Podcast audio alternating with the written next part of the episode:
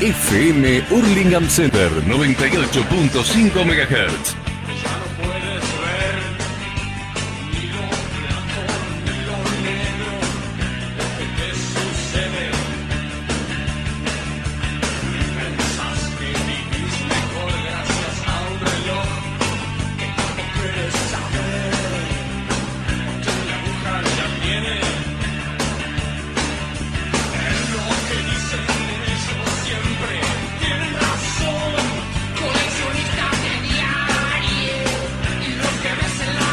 Bueno, bueno, muy buenas tardes a todo William Morris, a todo el pueblo y, por qué no, todo el continente y a todo el mundo. Desde acá de la Radio Center 98.5. Acá estoy con mi compañero Ale. Estamos con la puesta en el aire del querido Fernando Fuseneco, más conocido acá en Morris como Peta Pucheta, que nos está haciendo el aguante acá de los controles.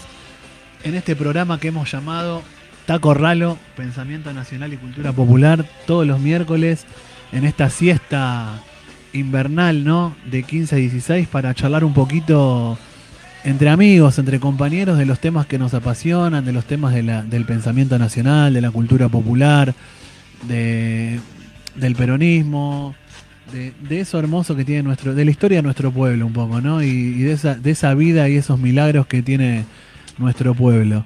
Estamos esperando al compañero Charlie, que todavía viene con, con su moto, está demorado. Y bueno, habíamos hablado con los compañeros la semana pasada de, hacer un programa sobre cine y política, un poco charlar en esto de en esto en este en esta mateada que llamamos este programa, charlar un poquito de cine y política, sobre todo tomando tres tres directores, tres cineastas fundamentales, pero bueno, pueden salir otros temas como son Hugo del Carril, como el queridísimo Leonardo Fabio y el recientemente fallecido Fernando Pino Solana. Así que bueno, sé que mi compañero estuvo viendo algunas películas, mi compañero Ale, así que vamos a arrancar este, este ping pong. Vamos a preparar unos matecitos.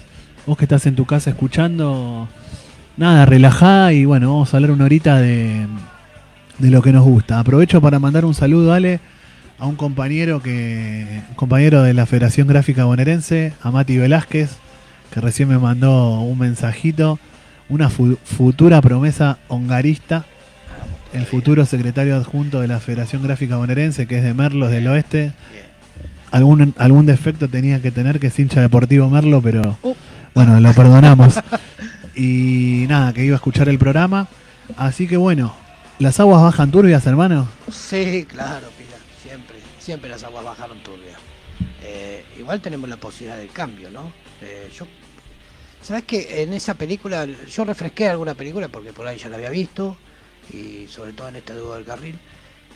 A mí me pasa una cosa que me imagino que le pasa a todos los que la ven, pero que me, remonta a la alegoría de las cavernas. La de Platón. Sí, claro. En esto de, de qué nos pasa cuando intentamos ver un poco más allá de lo que nos quieren contar que veamos y que todo el tiempo están pensando que solamente tenemos que ver eso, ¿no? Sí. Eh, para hacer la cortita la alegoría, por si algún oyente no la, no la, tiene. Eh, Contale un poquito. Sí, gente encadenada dentro de una caverna, encadenada contra la pared, solo puede ver lo que se refleja a través de una hoguera que tienen atrás en la pared. Y es lo único que ellos pueden ver y están encadenados desde que nacieron. O sea, es como una caverna, está la gente encadenada como en una silla o parada, no sé, atrás prenden como una fogata y se reflejan las sombras en la pared. Y la sombra. Y la gente ve las sombras. Y ellos están encadenados desde que nacieron. Y piensan que esas sombras son la realidad. Es lo único que pueden ver y es lo único que pasa. Ahora, en un momento, uno de los encadenados puede soltarse, ¿sí? Y puede salir de la caverna, ¿sí? Y puede ver algunas cosas que pasan afuera. Sí. Pero después cuando entra a contarlos, ahí está el dilema, ¿no? Cuando entra a contarles a los demás lo que pudo ver afuera, él entra enseguecido y cuando puede acomodarse un poco la, vista, porque cuando vos estás en un lugar muy luminoso y después entras al lugar oscuro, lógicamente te cuesta acomodar las pupilas para poder ver mejor. Cuando ingresa y empieza a contar, los demás no lo creen, no le creen y encima que no le creen, plantean que está, que está chiflado y que no existe eso que él vio. Che, pero ¿qué actual la alegoría de la caverna? Claro, porque, por ejemplo, lo que más se manifiesta en, las aguas bajan turbias, más allá de la crueldad de, los tipos estos, nada. De los que hacen las figuritas para que los demás apretados contra la pared vean que eso solamente es lo que existe. Eh, Cuando uno de los compañeros plantea sindicalizarse, juntarse, que nosotros juntos vamos a hacer mejor que, cada uno de manera individual, vamos a poder resolver estas cuestiones de esclavitud, la mayoría no lo apoya. Mirá, ¿eh? En- esto de... ¿Qué haces, Charlie? ¿Cómo andás? Buenas tardes. Buenas qué tardes. lindo verte, Charlie. Venís recientemente de cumplir años el lunes, Ah, así sí, que aprovechamos acá públicamente viejo, en este Charlie. querido programa que ya llevamos un seis programas. Este es sexto. Seis Sí. programas. Bueno, feliz cumpleaños, Charlie. Bueno, Como llegaste me- algo tarde, perdóname, Charlie, te, te pongo así en, En autos. Sí, más o menos. Eh, arrancamos con esto de las películas de época, Hugo el Carril, Las Aguas Bajan Turbia. También a mí me gusta mucho la película de Fabio, la del Niño Solo, Crónica de un niño solo. Crónica de un Niño Solo. Y lo que yo le decía a Piraña, que me daba para hacer una analogía con la, la alegoría de las cavernas. Estábamos hablando. ¿Cuánto nos cuesta empezar a ver aquello que está de contra claro que puede haber otra mirada? ¿Y quiénes son los que nos dibujan desde atrás de la hoguera el mundo como a ellos les parece, ¿no? Ellos pueden ver todo y nosotros tenemos que ver nada más que... Muy interesante lo que contás. Y bueno, yo creo que la leí la alegoría de la caverna del secundario. Obviamente me tocó una profesora que, que no era muy o que no estaba muy comprometida y la verdad que no entendí nada. Después la cuando la pude cuando la pude leer y me quedó esa frase de que también cuando uno sale de la caverna y ve la realidad, dice una alguien que, que se despierta ya no puede volver a dormir tranquilo. Quería que le contemos un poquito a nuestros oyentes bueno, ¿por qué las aguas bajan turbias? Que, que un poquito la película. Acá estaba viendo que la película, bueno, el director es Hugo del Carril. Fue filmada en el año 51 y 52, pleno auge del primer gobierno del general Perón. Está basada en, un, en una novela que se llama El río oscuro de Alfredo Varela. Y bueno, se, se enmarca en el cine social argentino. Pero bueno, para contarle a nuestros oyentes de acá de Morris y, como dije, no, porque no del mundo, bueno, eh, ¿por qué bajan turbias esas aguas? Compañeros, buenas tardes. Bueno, primero agradecerles eh, la felicitación. Ya me gasté 30. Este, Ah, qué linda forma de decirlo, me gasté 30. Vamos. y bueno, nada, buenas tardes a todos los oyentes y oyentas. Eh, sí, bueno, habíamos pensado para empezar Las aguas bajan turbias. Como decía Aus, es una película de Hugo del Carril. Eh, él es un primero cantor de tango, luego terminó volcándose también a la dirección de cine, es guionista, un hombre de la cultura de esas primeras décadas del siglo XX argentina tan, tan prolíficas. Bueno, ¿y qué canta Hugo el Carril, lo más grosso? Bueno, además es el intérprete más eh, conocido de la marcha peronista, la Ahí marcha está. peronista clásica eh, es en su voz. eh, y él siempre decía igual, ¿no? Hice tantos tangos y, y me recuerdan por la marchita. Este, y bueno, Pero sí, es, es un hombre clásico de esa cultura argentina que un poco se debate entre lo europeo y lo nacional. Él su infancia la pasa en, en París, eh, pero en la década del 20 ya está en la escena musical eh, del Río de la Plata y ciertamente eh, se vincula con el peronismo cerca, de la, cerca del año 50, entre el 48 y el 50. En el 44 filma una película con Eva Perón, que Eva Perón ahí tiene un conflicto con Libertad Lamarque y él toma partido por Eva Perón y eso ya eh, le deja una buena imagen a ella de Hugo Carril. Y después efectivamente va a acompañar al peronismo como muchos de los artistas de la época, dice Polo Mansi, con los cuales además él tenía eh, una amistad. Y en efecto, en el año 52 se estrena Las aguas bajan turbias, que es una de las películas eh, más referidas del cine nacional. Recordemos que para ese momento ya el cine nacional tenía sus 50 años más o menos. Ha- Había empezado con todo lo que era el ¿cuándo, ¿cuándo surge el cine nacional? la primera película se dice que es La Revolución de Mayo, que es en 1909, o El Fusilamiento de Dorrego, que no sé si es de 1908 o de 1910. Eran películas, Muy viejo. sí, muy vinculadas a eh, la historia argentina, ¿no? Esas son las primeras películas con una argumentación, son ficciones eh, argumentales, ¿no? Antes hay otro tipo de filmaciones, pero quizás no se aplican a lo que es el concepto, no se ajustan a lo que es el concepto de cine, porque, a ver, en 1895 surge el cinematógrafo de los hermanos Lumière. ¿Y ellos qué filmaban? Y la llegada del tren, la salida de los obreros de la fábrica. Y eso en sí mismo no es cine. Esas filmaciones no son cine. El cine, para ser cine, tiene que reunir un- cierta cantidad de, parámetros, digamos, o de elementos. Que después vamos a hablar un poquito de eso, un poquito de teoría de cine. Pero bueno, las aguas ma- bajan turbias, porque la película se sitúa en el Alto Paraná, en los yerbatales eh, del Alto Paraná, al, al cual acudían a trabajar muchos de los desesperados eh, obreros eh, rurales de la época, Los mensúes. los mensúes exactamente, y las aguas bajaban turbias porque bajaban con cadáveres, eh, por el trato que, que- que se les suministraba, Hoy se denominan tareferos. claro. Tarefero, sí. Sí. Llevados engañados, ¿no? De forma engañosa al. Se les prometía todo, ¿no? Claro. Ahí vas a Eh, tener. Vas, vas a vivir bien. Digamos, muestra, bien. la, muestra la, digamos, la, lo que eran las condiciones de trabajo preperonistas. Sí, eh, no sé exactamente qué año está situada la película, pero, pero sí, en efecto, viene a representar, creo yo, cuál es la ruptura de ese país eh, del peronismo. Porque, bueno, como decía Ale, como un poco anticipaba, la película, vamos a spoilear un poco, pero los trabajadores terminan de algún modo organizándose. Eh, yo traje un pequeño recorte de una, de una pequeña eh, escena, no sé si Peta lo tiene para en punta, en punga, como se dice, para, para ponerlo al aire, que consiste un poco en el momento en el cual eh, los trabajadores empiezan a eh, reflexionar en torno a la idea de, de confeccionar un sindicato, a la importancia que puede tener. Si bien el cine implica lo visual, nada, lo vamos a pasar al aire, son dos minutitos. Dale. Léate, amigo. Llévese de mis consejos, que hacen seis años que estoy aquí y he visto mucho. Una vez escapó un tal Taboada. Los capangas lo persiguieron y no se supo más de él. ¿Sabe después dónde lo encontraron? Clavado en un lapacho. ¿Y qué supimos de Ramos? De Alejos y del Biguá.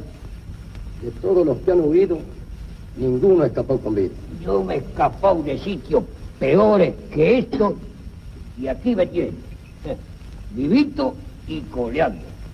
Es muy difícil llegar al río cruzando el monte, ¿eh? Yo soy un buen vaquiano. Me comprometo a llegar.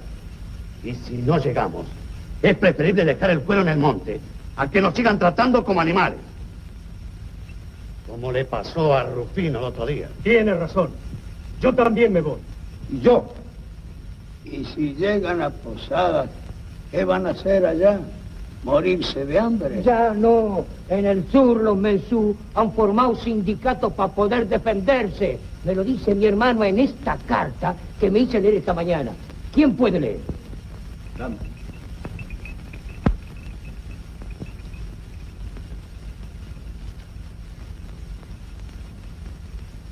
Querido hermano, acá estamos muy contentos. Nos tratan bien y no es como en el Alto Paraná. Nos pagan con plata y compramos donde queremos. Ya tengo ahorrados unos cuantos pesitos y el trabajo no es tan pesado. Ni los patrones ni los capangas se atreven a matar a nadie. Ni siquiera castigan a los peones porque saben que el sindicato saldría a pelear. Acá ya dejamos de ser esclavos. Somos hombres como los otros. ¿Y eso del sindicato? ¿Cómo es?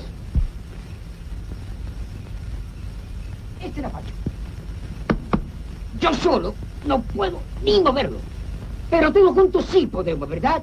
Ese es el sindicato. Un solo hombre no puede nada, pero todos juntos sí. ¿Y el sindicato dónde queda? Por todas partes. En Bonplan, en San Ignacio, en ¿Qué Santa Ana. entonces para irnos? Yo también me voy.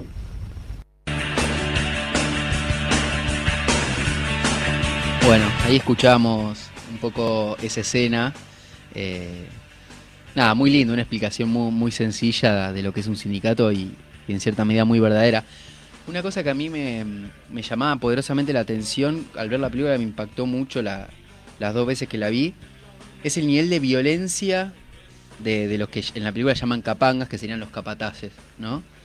eh, cómo replican automáticamente y sin ningún tipo de, de piedad la violencia del el que vendría a ser el jefe de, de la explotación. Eh, y nada, lo tiro un poco acá a la mesa, ¿no? ¿Cómo es eso? Porque lo hemos discutido muchas veces en torno a la fuerza de seguridad, que a veces eh, un poco pertenecen a nuestro mismo sector social y, a veces tienen comportamientos absolutamente crueles. Y, y acá a mí me llama un poco la atención eso, ¿no? ¿Qué pasa con, con ese, con el capataz que se separa un poco su situación tal vez social de la del trabajador llano y no solo digo maltrato eh, verbal o, o reprimendas físicas le directamente avanzan sobre las mujeres de los trabajadores hay una cosa de una opresión casi sin límites por momentos la película te plantea yo creo te, te, te coloca y creo que es un logro de la película en una situación de acorralamiento y asfixia Sí, tal cual.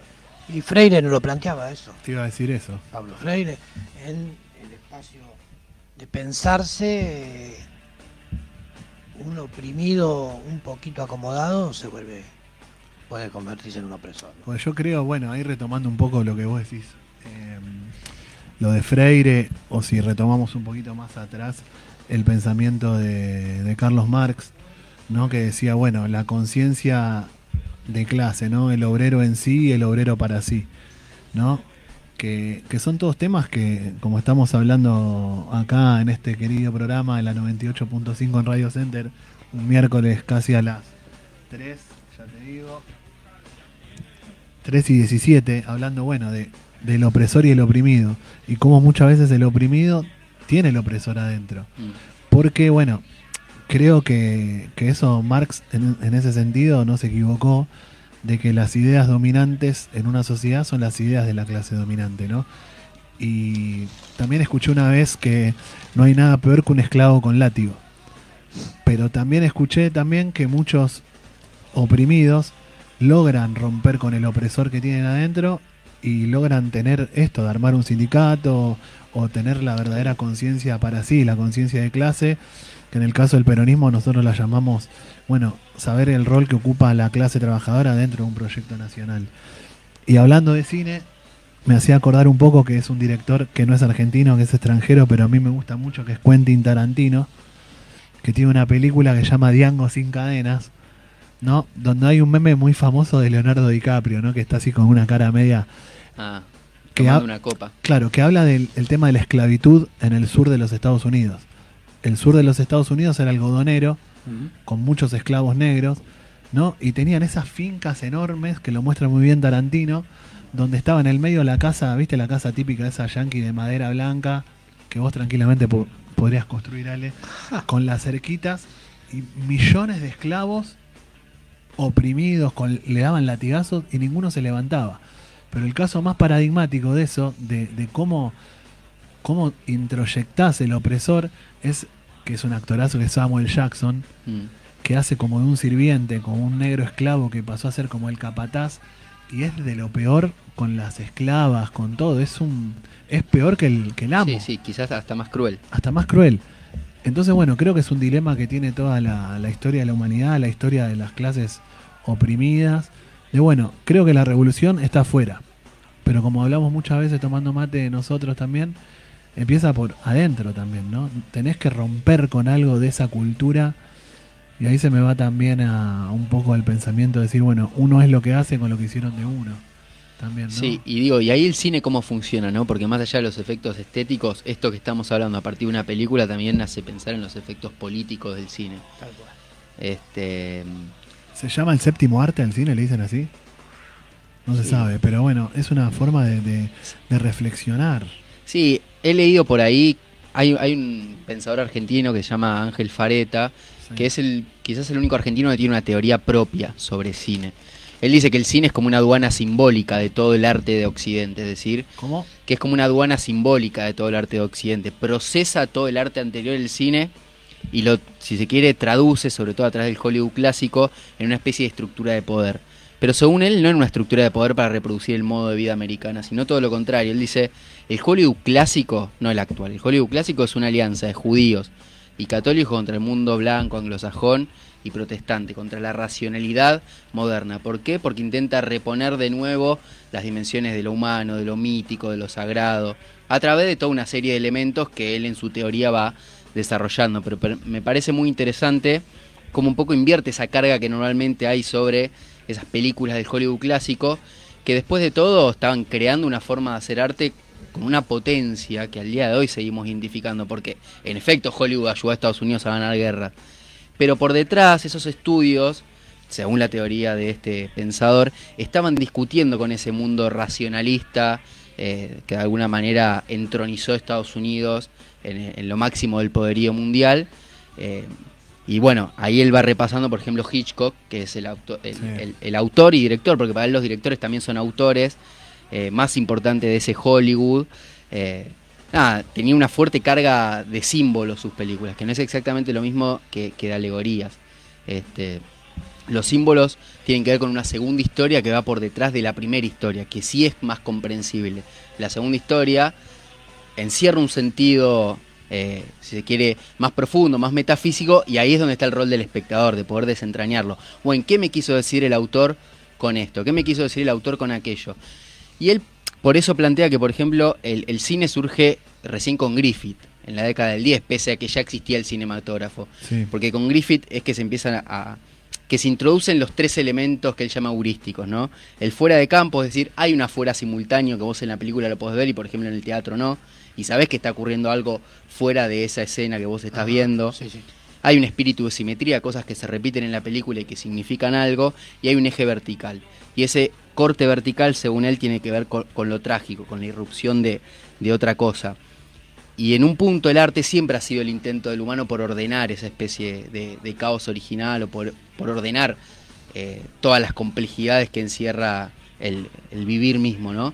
La Entonces- existencia. la existencia. Entonces, eh, el cine es, al igual que el resto del arte, eh, un intento por, eh, de alguna manera, organizar ese azar, organizar esa arbitrariedad. Bueno, es muy interesante, tiene una fuerte carga religiosa, su, su teoría, pero es una teoría or- original, es una teoría argentina y vale la pena. Repetimos el nombre del Ángel Fareta. Ángel Fareta, para los que quieran profundizar en, la teoría del cine, una teoría nacional del cine. Sí, y una cosa más que agrego que es interesante que, que- él dice es que el cine, una de las cosas que reposiciona es la idea de héroe. Y el héroe no como podríamos pensar eh, a, a golpe de vista a, a Superman, no desde la superficie, sino el héroe como aquel que se juega por los demás. Y que desde el punto de vista de ese blanco, anglosajón y protestante que se dedica al trabajo y acumular riqueza, sería visto como, perdón la palabra, un pavote, iba a decir un boludo. ¿no? Entonces, el héroe, eh, Hollywood reposiciona al héroe. Y otra cosa que hace, que es interesante, es reposiciona el rol de la mujer en la comunidad, en la política, en la sociedad. la, la corre de ese lugar donde se la había colocado en el siglo XIX, que era madre o, digo, o, o te- o tenía hijos o se dedicaba a la vida fácil, si Y se el quiere. cine la coloca. Y el cine la coloca en un lugar de, de centralidad. Y ahí hay otro aspecto también eh, de por qué el cine viene a discutir con eh, esa sociedad, si se quiere, moderna y jerarquizada que se constituye eh, a partir de- del ascenso del occidente liberal. si. Sí, ni hablar después de, del cine de Chaplin. Sí, también, bueno, un gran creador de, de la industria del cine y creo que todos recordamos la, la famosa película, la parodia que hizo sobre, sobre Hitler, el gran dictador, Sí, tiempos modernos. tiempos modernos. Sí, digamos que por lo que te estoy escuchando y a ver si la mesa comparte, todo cine es político, podríamos decir. ¿no? Como todo arte es político, sin caer en la en lo panfletario, quiero decir, ¿no? Que nos entiendan nuestros oyentes, no es que el cine es político porque va a salir un panfleto, sino que se enmarca, como decía acá el compañero Charlie, en, en la existencia misma nuestra como seres humanos y al ser nosotros seres gregarios, seres que necesitamos desarrollarnos en sociedad, en comunidad, bueno, el arte viene a como dar respuestas o quizá Ale también a preguntarse un montón de cosas y a tener respuestas a esas cosas y a, y a, y a preguntas que quizá no tienen respuesta. Sí, por lo menos intentarlo, mira, Charlie. Eh, y poner ciertos puntitos icónicos donde el devenir social va va golpeando y va tomando nuevos rumbos, ¿no?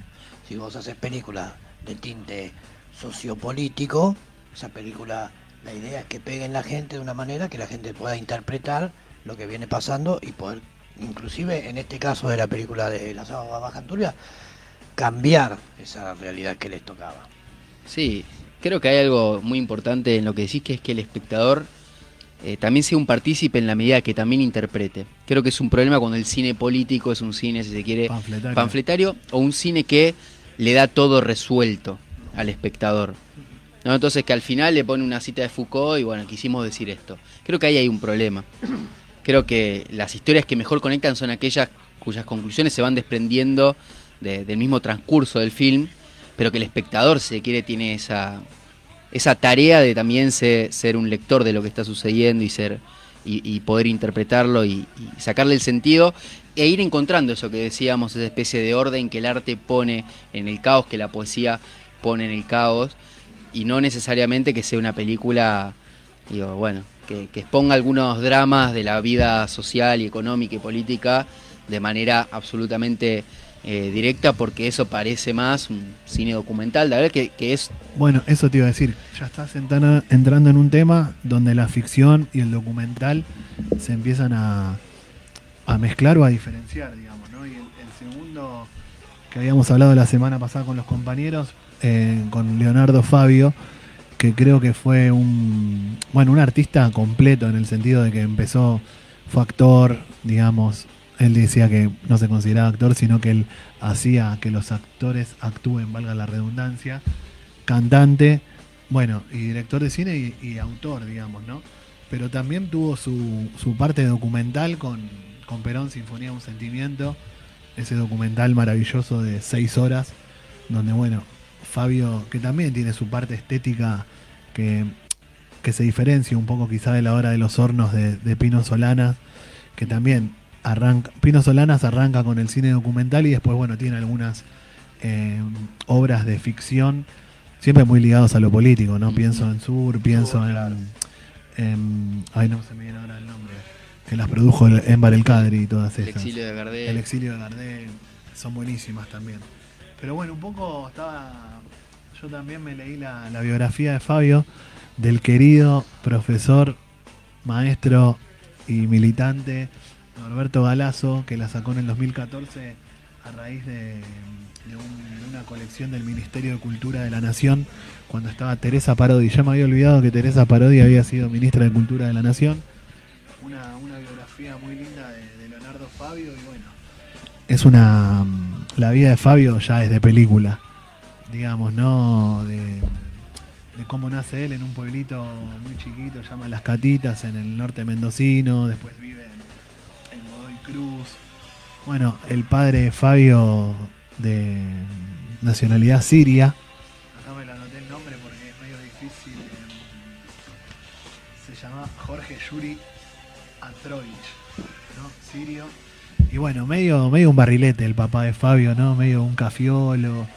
Llega al pueblo y enamora a la madre, que se llamaba Manuel Oliveira, que se hacía llamar Laura Fabio, porque la mamá de Leonardo también tenía inquietudes culturales de escribir o de radioteatro, en esos pueblitos. Bueno, después es abandonado. El padre se va, digamos, era querido en ese mundillo medio marginal de, los cafiolos, de los atorrantes que se llamaban en esa época. Y bueno, y después pasa su infancia así, solo, y termina en reformatorios, ¿no? Y en un reformatorio, Peta, no sé si vos te acordás, ahí dice que Leonardo Fabio estuvo en un, re- en un hogar reformatorio que se llamaba El Alba, acá en William Morris. Que yo me imagino que capaz que eso era la casa del niño. Sí. No sé si es donde estaba el padre Graci, sino en- Enfrente, digamos. Sí. Bueno, y después hace profundamente peronista, Fabio, ¿no? Con, yo noté algunas cosas que los compañeros si quieren agregar- algo, algunas cosas muy lindas para leer de lo, de que piensa Fabio del peronismo. De lo que piensa Fabio del peronismo, pero bueno, empieza con todo eso. Y casualmente su primer película que vos la nombrabas eh, al principio se llama Crónica de un niño solo. Y como decía Charlie, son películas que tienen más imagen que, que diálogos, ¿no? Después el romance del Aniceto y la Francisca, que sale en el año 68, dicen que, fue- dicen que es una de las mejores películas del cine Sí. nacional, está considerada. Y hay... oh, Ven, peta. pará, pará que me desconcentro y empiezo a imitar a Fabio, No. que siempre fue mi sueño. Pero bueno, no lo voy a hacer, no lo voy a hacer. No, pero también eh, eh, la, súper cruel la crónica de un niño solo, pero también él cuenta Nazareno Cruz y el Lobo, cuestiones de- de- del mundo, de, eh, Juan Moreira. Sí. Lo que digo que en- en el Aniceto y la Francisca o en Crónica de un niño solo o mismo Nazareno, él dice que el cine aprende de ¿dónde dice? No tener miedo a la irreverencia, dice él, ¿no? Y en el Aniceto y la Francisca en ese romance es una historia de amor, pero donde los gestos hablan más que las palabras, ¿no? Y está filmada como en parajes de campo y nada, es un cine lento, quizás, Sí. ¿no? Bueno, y acá le pido ayuda al compañero Charlie, porque bueno, en las influencias que, que nombra Fabio, que tuvo él eh, eh, cineásticamente, no sé si está bien dicho, está Orson Welles, Fellini y alguien que yo escuché nombrar pero nunca vi ninguna película, que es Kurosawa. ¿Te maté? Sí, un poquito me mataste. Yo, lo, entre el- eh, respecto al vínculo de Fabio con, con cineastas de otros países, está la famosa frase de Pier Paolo Pasolini, Sí. que cuando vino acá a un festival de Mar del Plata se dice que dijo daría 10 años de mi vida por filmar un plano como lo filmaba Leonardo Fabio. ¿Pasolini dijo eso? Sí, Me retiro. ya. que Pasolini es un tremendo director, les recomendamos también las películas de él. Eh, pero sí, y, las, Leonardo, po- y las poesías de y él. las poesías de él también.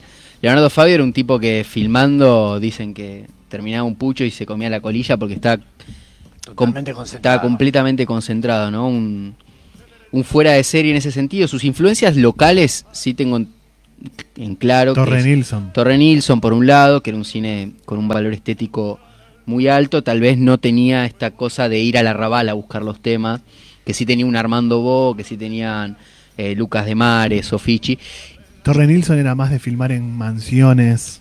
Ta- tal cual y quizás eh, Fabio lo que lo que hace un poco es sintetizar en ese sentido y ni hablar de su vínculo de la, la continuidad que establece respecto a algunas dimensiones de Hugo del Carril porque me parece que hay algo que los une que tiene que ver con ese intento de narrar lo popular A Fabio y a Del Carril. sí creo que sí creo que en general Hugo del Carril también abordó un poco esta esta dimensión esta cosa que tenía Fabio no de de recuperar eh, vidas aparentemente sin importancia, ¿no? Claro. Porque creo que en esas películas que vos mencionabas, Agus, de- del comienzo de Fabio, y, y El Dependiente se podría incluir ahí, hay algo que, que Fabio va a buscar esas historias casi minúsculas, ¿no? Al Las interior. que nadie cuenta, ¿no? Las que nadie cuenta y que tienen un significado tan profundo, porque termina, creo que toda la obra de Fabio termina siendo como una especie de, de espejo donde mirarnos y reconocernos como pueblo y como, como argentinos. Y creo que ahí es donde aparece como eh, la idea de, de genio, ¿no? El genio que logra plasmar aspectos culturales y sociales eh, y la fisonomía profunda del alma de un pueblo. Y creo que Fabio a lo largo de su obra lo que de algún modo va construyendo es eso. Otra cosa que, que quería mencionar, decíamos hace un rato, esta explotación en los yerbatales, en la película de las aguas bajan turbias, que Ale mencionaba creo que fuera de aire, que les iba- iban a, a- a reclamar lo que le correspondía y siempre Terminaban debiendo plata. terminaban debiendo plata más o menos. Y, y cómo empieza Juan Moreira de Leonardo Fabio, ¿no? Que va y le, y le- le pide al teniente alcalde que, eh, nada, que haga cumplir una deuda que tienen con él, Juan Moreira, que era un gaucho que durante sus primeros 30 años de vida trabajó en el campo, tuvo su mujer, y era una deuda que tenía el almacenero, se ve que había arreglado con este teniente alcalde y deciden no reconocerle la deuda, y no solo eso, sino que lo mandan al, al cebo, era. Al cepo. Al- sí, y lo tienen 48 horas ahí castigado y ahí un poco empieza a, a volverse gaucho malo, como quien diría. Juntar odio. Exactamente. Y uno lo que ve en Juan Moreira, de alguna manera, que es la película que, que traté de, de repasar para, para hoy, es que son las dificultades de ese criollaje para insertarse en un país que va transformándose, que mediante el modelo agroexportador se va acoplando a, la División Internacional del Trabajo, al nuevo eh, mundo, digamos, donde el capitalismo llega a cada más rincones del planeta y demás, y ese gaucho no encuentra lugar y de alguna manera se revela y después él quiere de alguna manera eh, resarcirse, se acerca a la política, pero es una política, se acerca como malevo, ¿no? Primero está con, con el alcinismo, con, con el autonomismo de Buenos Aires, luego está con el Partido Nacional, que es el partido de Mitre, pero mira con un poco de perplejidad todo ese mundo de la política. Él lo que está buscando es el indulto, es el perdón. Y de alguna manera también Un acto de justicia está buscando. un acto de justicia y creo que también da cuenta de que para el criollo derrotado de la década del sete- 60, 70 del siglo XIX, la justicia, porque al final no lo logra el indulto, la justicia en soledad era impracticable y eso también de alguna manera el peronismo lo reconfigura. ¿Me dejás leerte una cosa Sí. que entronca perfecto con lo que decís? Parece que hubiera estado armado esto, pero no está armado. Digamos, esto es textual de Fabio, sintetizando lo que decía de Juan Moreira. Dice, hablando del 17 de octubre, lo que puedo sintetizar de la siguiente manera. El 17 de octubre es un hecho, es el hecho más trascendente de la historia argentina, dice Leonardo Fabio. El momento en que el hombre deja de ser un objeto para transformarse en un sujeto. Mirá cómo todo lo que venimos hablando de que arrancó el programa. Dice, acá hay una participación directa del pueblo.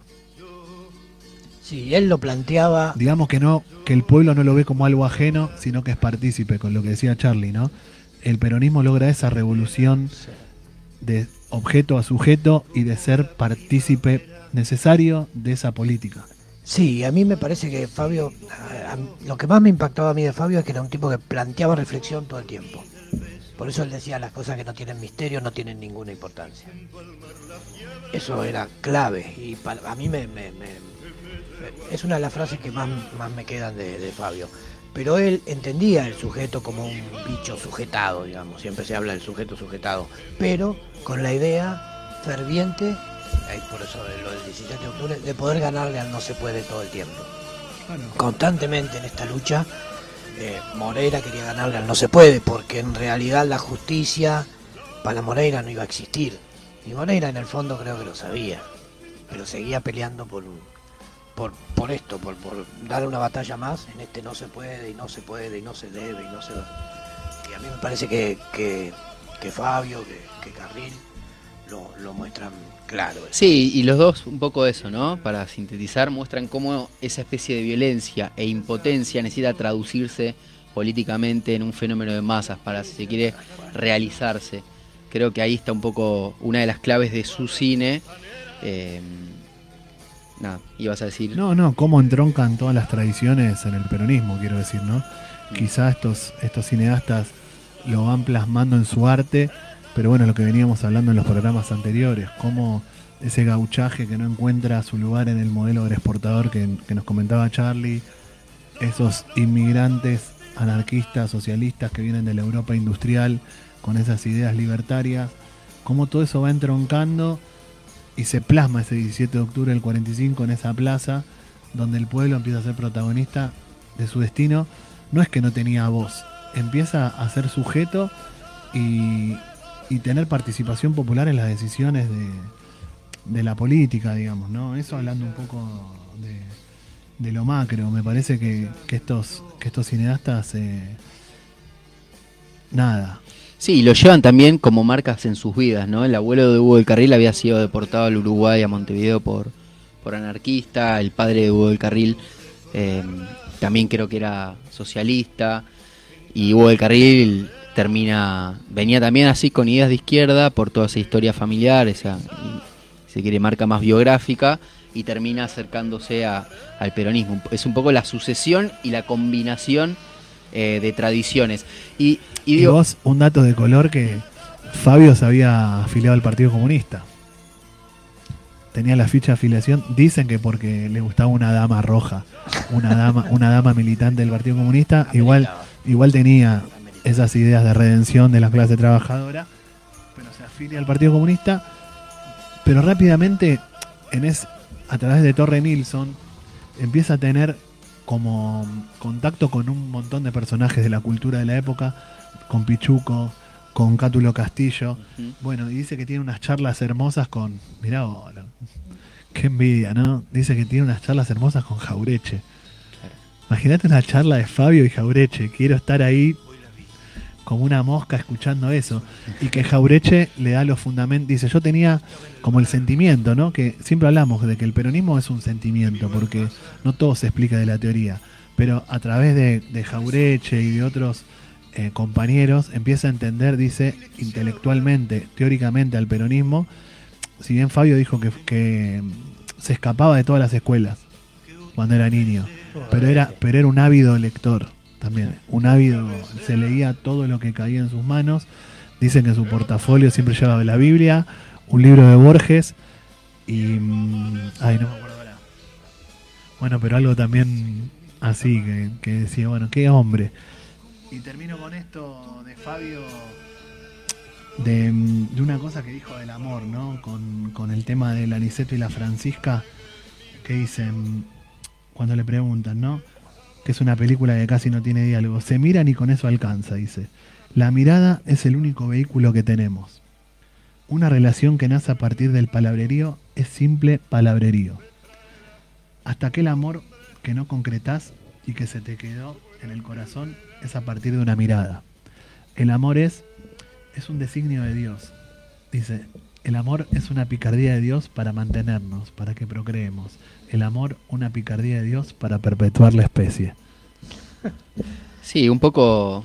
Fabio creo que en una entrevista define a su cine muy ligado a, a esta idea de, de- de la palabra amor, ¿no? Lo pone Sí. un poco en, en- en el centro de, de ese eh, ecosistema eh, artístico que, que él maneja. Y creo que también en esta idea de poder penetrar en ese mis- misterio del que hablaba Ale, eh, poder acceder hasta donde se pueda al alma de, ese pueblo que, que de algún modo él tanto eh, amó. Otros datos para poder, si quiere, darle un marco a la historia del cine nacional, es que el año 42, después de una, e- de una década bastante prolífica de- del cine argentino, Estados Unidos suspende la venta de, de película virgen porque este tema de que Argentina se mantenía neutral en el marco de las guerras interimperialistas. Y en el 47, un año después de, que Perón gana la- las elecciones, después de que Perón asume, eh, se sanciona la ley del cine, que digamos promueve créditos, diferentes tipos de incentivos. Bueno, se empiezan a hacer de a decenas de películas por año, rompiendo todos los récords. Y en el 55, después de la caída de Perón, se paralizan esos créditos, se empiezan a conformar listas negras. Por ejemplo, Hugo del Carril en el 56 estaba filmando Más allá del olvido, que es un melodrama que se corre un poco de la línea popular y nacional Sí. que se venía trabajando por aquellos años, basado en una novela llamada Brujas, la Muerta, y que anticipa en 3-4 años a Vértigo, que es una película de Hitchcock y que mm, tiene más o menos el mismo argumento. Digo, Mirá. para que veamos también... eh, La Lo- lo potencialidad avanzado, lo avanzado. nacional. Sí, sin duda. Y Vértigo tal vez está entre las cinco películas eh, más extraordinarias de la historia. Es decir, entonces, poder también establecer estos diálogos nos permite ver la dimensión del cine argentino que humildemente, teniendo décadas, como decíamos, de más promoción, décadas de tal vez de, más estancamiento, es un cine con mayúsculas. Con respecto a dos potencias se saludan, Perón y Gatica, también hay una anécdota y bueno, tuve la suerte a través una vez del compañero Marco Rosselli, que es un compañero acá de Merlo, del Zona Oeste, que, que tenía un profesorado que se llama Jaureche y siempre hace eh, cosas culturales, digamos, ¿no? Los premios Jaureche. Y un día hizo un- un- una cena y me invitó a participar, ya hace unos cuantos años, fui con, con el Rama, que es otro delegado de la, de la empresa Olmo, y tenía esas cosas, las cosas que organizaba Marco. Al lado mío estaba Edgardo Nieva, que fue el actor que protagonizó a Gatica, que lamentablemente falleció hace muy poco, creo que el año pasado o este año, no sé. Y una anécdota de Nieva quería hacer el papel de Gatica, pero con toda su alma. Bueno, y le iba a ver a Fabio. Y Fabio en un momento le, digo, bueno, le dijo, bueno, está bien, lo tenés que hacer, pero te tenés que cambiar ciertos rasgos, cierta fisonomía de, de tu cara. ¿Y qué hizo Nieva? Se hizo una cirugía plástica Ah, mirá. para, para poder agarrar el papel. Y lo agarró el papel y, Y lo hizo maravillosamente. lo hizo maravillosamente bien. Y después, ese, creo que fue 2011, en esa época que, que pudimos compartir esa cena, que nunca más lo vi. Porque también hacía una obra de teatro que se llamaba La empresa, hacía un obrero con tipo un unipersonal que hablaba con, con alguien de recursos humanos, algo muy de la época, ¿no? De la explotación y todo eso. Y estaba preparando para hacer una película de Juan Manuel de Rosas.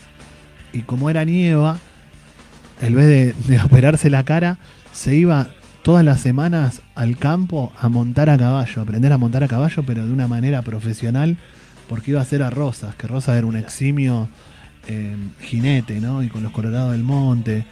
Bueno, esas cosas, esas anécdotas que, que, que tienen. No sé qué, qué opinan de, de la película de Gatica. Mirá cómo toma Fabio la defensa del, del oprimido en este caso. El boxeador era visto como un tipo eh, al cual la oligarquía le faltaba el respeto, parecía casi un juguete de la oligarquía en Sí. cierto caso, ¿no?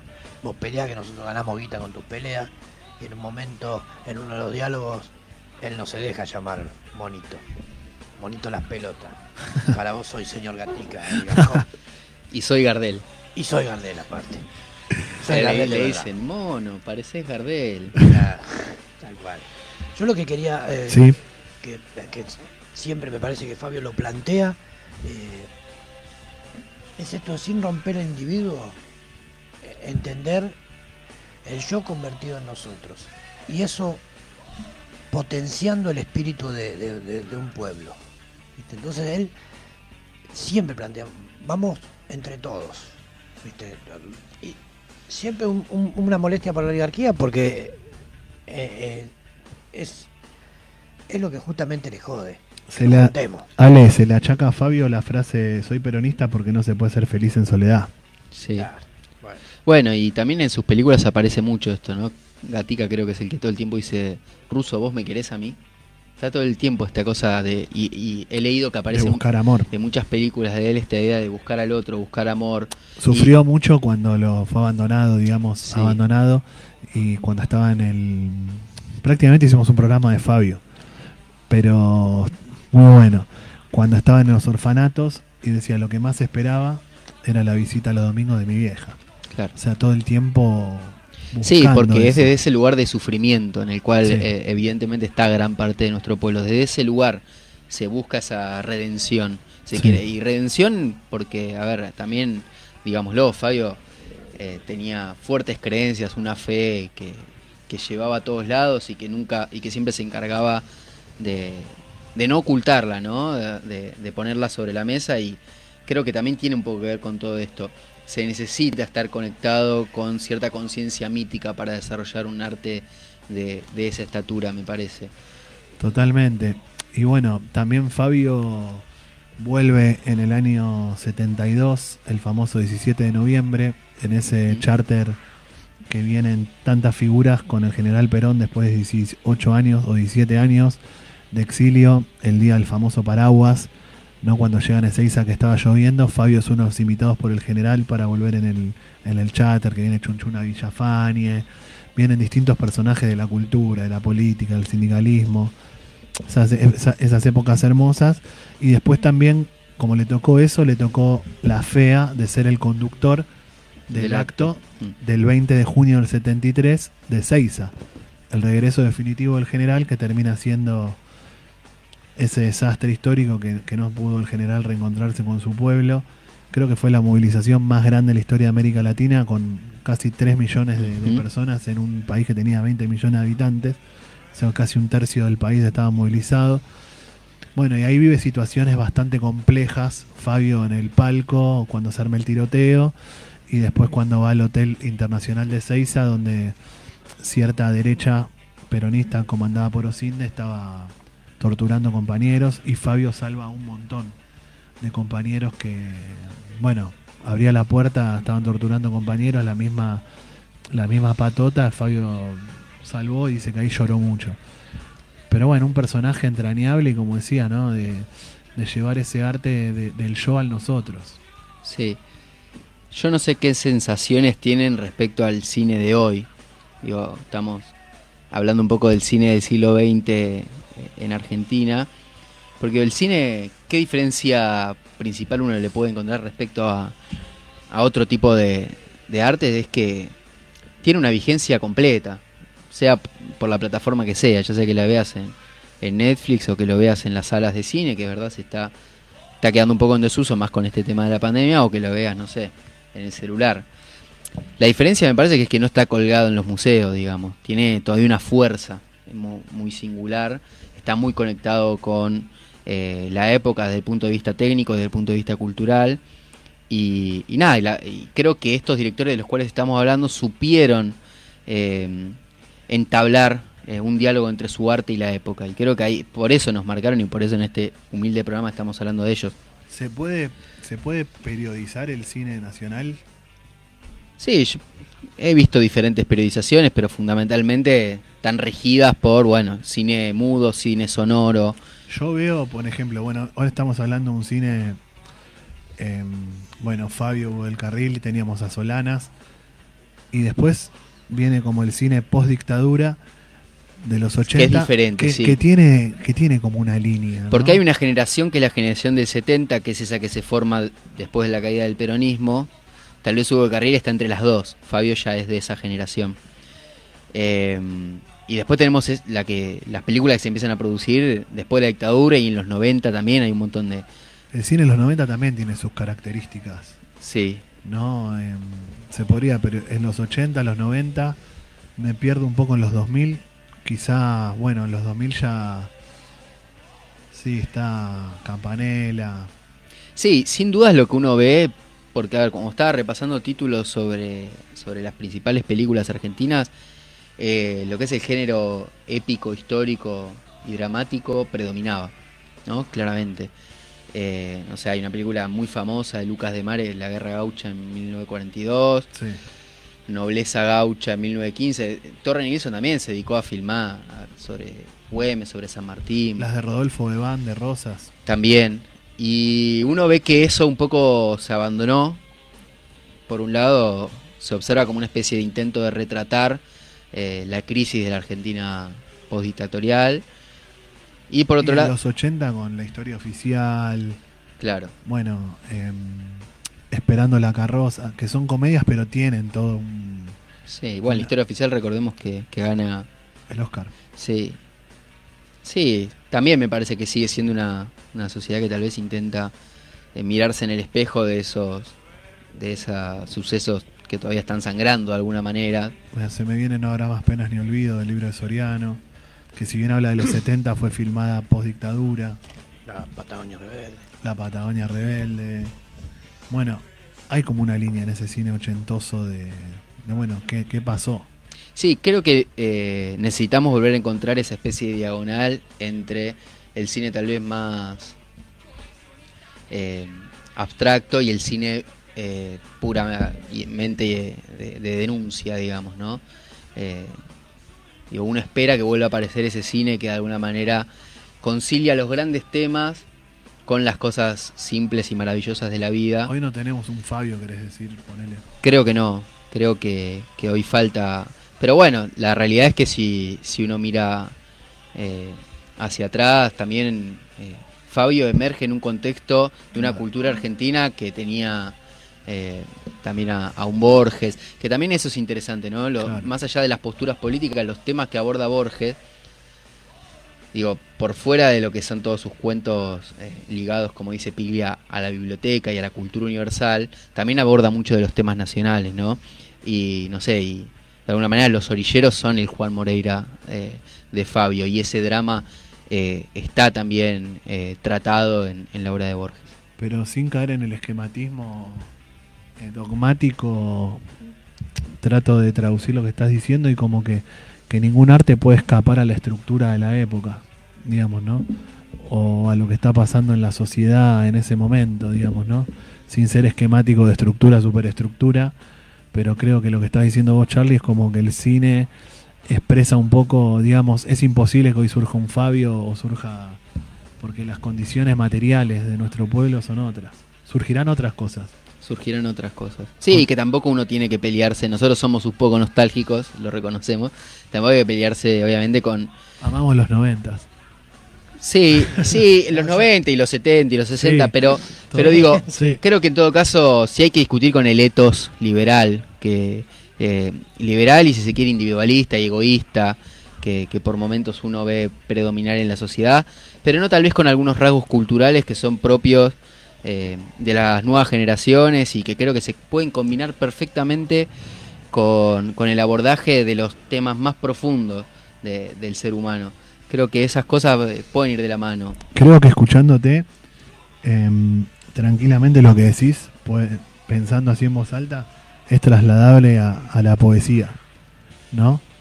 La poesía actual, la poesía de los 90, la poesía de Tunión o de, no sé, de Pizarnik o de esa época, y, o mismo Borges. Sí, la dificultad también de... To- todo el arte, me parece, ¿no? De cómo tiene que ver con la época, ¿no? Sí, y no siempre es fácil encontrar caminos sobre los hombros de, de ese tipo, digo, de obras, como las de Borges o la de Fabio. No es sencillo para la cultura encontrar nuevas avenidas cuando estás sobre los hombros de todo eso y también las dificultades de, de no repetirte. Y, pero digo, me parece que la nuestra es una sociedad permanentemente en movimiento y en debate y creo que lo político es apenas un rostro de toda eh, una matriz cultural que se va transformando, pero de manera muy viva. Hay que tener la perspicacia, si se quiere, para poder identificar eh, hacia dónde va y cómo uno puede intervenir sobre eso con los temas que, que consideramos que son vitales y que de alguna manera no están desactualizados. Creemos que más allá de las formas y las textualidades y, y las maneras de abordar algo, hay grandes problemas nacionales y sociales que, que persisten, pero hay que intentar intervenir sobre un debate cultural que tal vez eh, tiene nuevas características y, y se da bajo gramáticas diferentes y Ale, siempre volvemos a la pregunta. ¿Todo tiempo pasado fue mejor? No, no lo sé, Piraña, no lo sé, no lo sé. Yo Estoy, que- estoy obsesionado con esa pregunta. nostálgico igual Y que este vos, pero programa, apuesto a que no sea y este programa me hace amar más el pasado siempre. Yo apuesto a que no sea así. Ahí me escribió un, un compañero que está escuchando el programa. A ver. Que dice que personalmente lo conoció a Fabio. No. Y que él le preguntó eh, sobre Seiza. Porque que desde el palco decían tiran desde los árboles, ¿no? Y, que, y él había sido acusado de apuntar compañeros y que en realidad eh, lo que intentaba era salvarle la vida, ¿no? Correrlos y que después le contó, bueno, gracias Ricardo, gracias por la data y por nada. Un saludo a. Ricardo. Y ya se nos va el tiempo en este programa que hemos llamado Taco Ralo, Pensamiento Nacional y Cultura Popular. Hoy nos metimos con el cine. Veremos la semana que viene con qué nos metemos y seguimos con este tema, porque nos quedaron un montón de cosas. Acá en la Radio Center 98.5, con el auspicio de la seccional Castelar de Apinta, que le mandamos un saludo a Paulo García, que hoy tenía algunos trámites que hacer y no, no pudo hacer su columna semanal. Pero bueno, quedé re manija de esta charla. Eh, la verdad que seguiría hablando una hora más de cine, de cultura, de arte y pensamiento nacional. Pero bueno, nada, compañeros, será hasta la semana que viene. Y quédense en el refugio musical con Ulriki Taka que ahora la explota toda. Charlie Ale. Hasta la semana que viene. Nos vemos muchachos, saludos.